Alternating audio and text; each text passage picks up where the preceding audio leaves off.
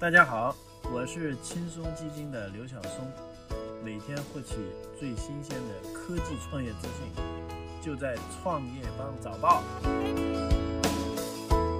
欢迎收听创业邦早报。创业是一种信仰，科技创业资讯尽在创业邦。今天是二零一八年十月二十七号，星期六，我们一起来关注今天的重要讯息。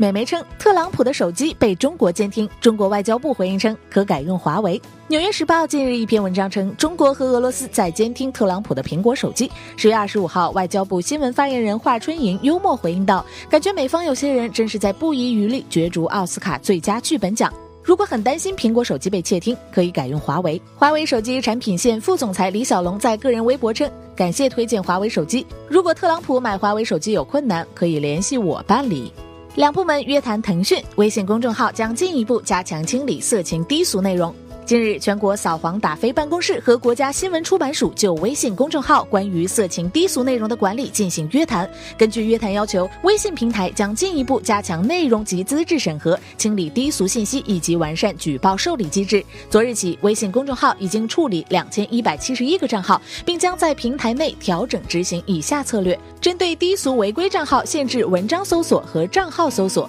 对低俗内容标准收紧，处罚加重，屏蔽低俗相关关键词搜搜索。马云成二零一八套现大王，阿里质疑胡润榜，称恕难接受。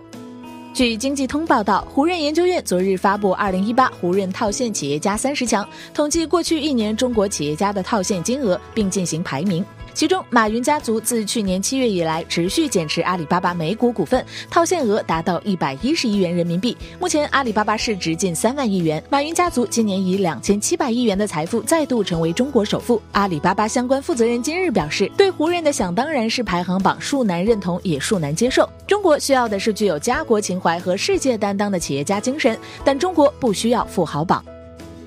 FF 美国内部员工称，投资人表示有贾跃亭在，FF 就不可能上市。据智通财经报道，FF 美国内部员工称，那些曾经与 FF 接触的投资人，他们的共同要求是，只有贾跃亭退出 FF，他们才考虑投资。贾跃亭早已声名狼藉，十次列入失信人名单，国内资产被全部查封。这不仅导致 FF 无法从金融机构获得贷款，更重要的是对 FF 的上市计划造成严重影响。上述内部员工说，据悉 FF 方面表示，公司正在与投资方接触。会适时公布贾跃亭接触的新融资方。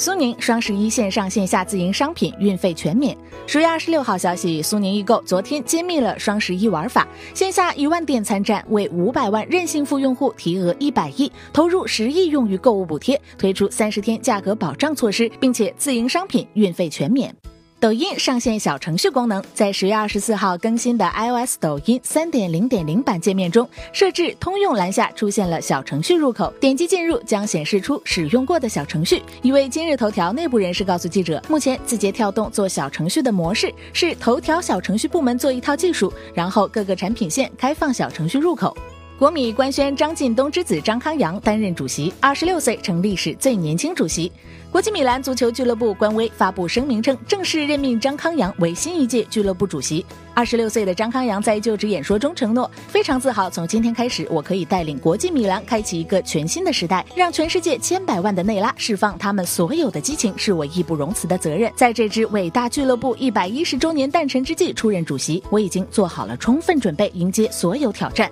中国的苏宁集团在二零一六年收购了国际米兰百分之七十的股份，而张康阳是苏宁集团董事长张近东的儿子。